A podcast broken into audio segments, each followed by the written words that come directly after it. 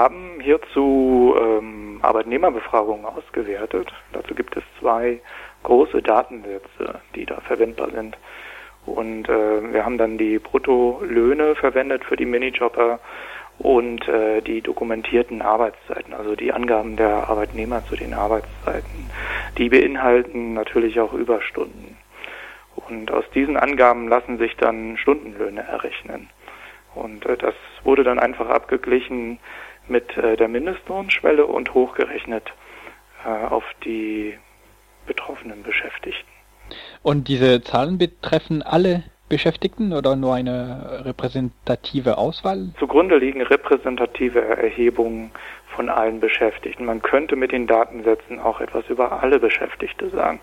Wir haben uns jetzt im ersten Schritt auf die Minijobber konzentriert, weil ja bekannt war, dass schon im Vorfeld hier die mit die geringsten Löhne bezahlt wurden. Was schätzen Sie also, wie viele Menschen dann tatsächlich 2015 bundesweit von dieser illegalen Unterbezahlung betroffen waren als MinijobberInnen? Hier kann ich wirklich nur schätzen. Also ich würde sagen, deutlich über eine Million bei den Minijobbern. Es gibt hier auch andere Erhebungen dazu vom Statistischen Bundesamt. Das Problem ist hier bloß, dass da Betriebe be gefragt wurden. Und dann wird man eine ganz andere Sichtweise unter Umständen erfahren, insbesondere von den Betrieben, die etwas zu verbergen haben. Ihre Studie betrifft das Jahr 2015, wir sind aber jetzt Anfang 2017 schon.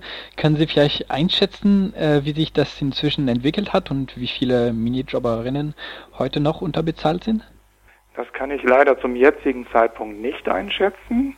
Im Laufe des Jahres werden die neuen Befragungsdaten veröffentlicht werden. Dann wird man etwas dazu sagen können. Wie erklären Sie sich, dass ähm, Arbeitgeber ihre Minijobberinnen weiterhin unterhalb des Mindestlohns bezahlen können? Wie, wie kommt das dazu? Da wurden in einem anderen Forschungsprojekt hier beispielsweise Personen vom Zoll befragt, der die Branchenmindestlöhne früher kontrolliert hat, also bevor der gesetzliche Mindestlohn kam, es schon Branchenmindestlöhne und die wurden auch kontrolliert von der Finanzkontrolle Schwarzarbeit. Und da hat sich ein Muster herauskristallisiert in den Befragungen, dass Arbeitgeber häufig Arbeitszeiten falsch dokumentieren, um den Mindestlohn zu unterschreiten. Das heißt, es werden Arbeitszeiten aufgeschrieben, die zu gering sind.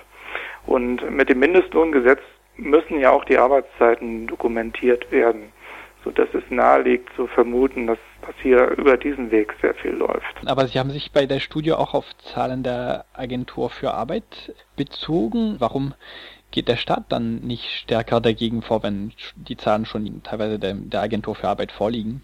Der Staat äh, geht da sicher vor. Also es gab gestern eine Pressemitteilung vom Zoll, ähm, der hat nochmal darauf hingewiesen, dass er die Mittel vom Steuerzahler auch äh, sparsam einsetzen muss. Das heißt, äh, der Zoll verfährt dann eine Strategie, also da zu schauen, wo es am meisten bringt.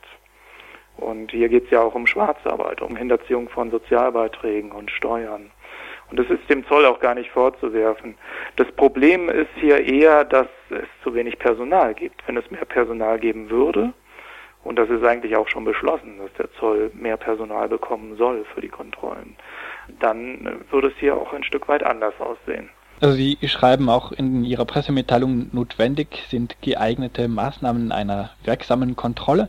Ähm, es bleibt ja recht schwammig formuliert, aber was meinen Sie mit, mit geeigneten Maßnahmen? Ist es nur mehr Personal oder braucht es andere äh, Maßnahmen daneben? Man kann darüber nachdenken, natürlich nicht nur beim Personal, sondern auch bei den Anzeigemöglichkeiten etwas zu tun. Da gibt es in anderen Ländern andere Vorgehensweisen. In Großbritannien gibt es wohl mehr anonyme Hinweise, das ist möglich, dass daraus dann auch tatsächlich Konsequenzen verfolgen. Das hat wahrscheinlich wieder Pro und Contra.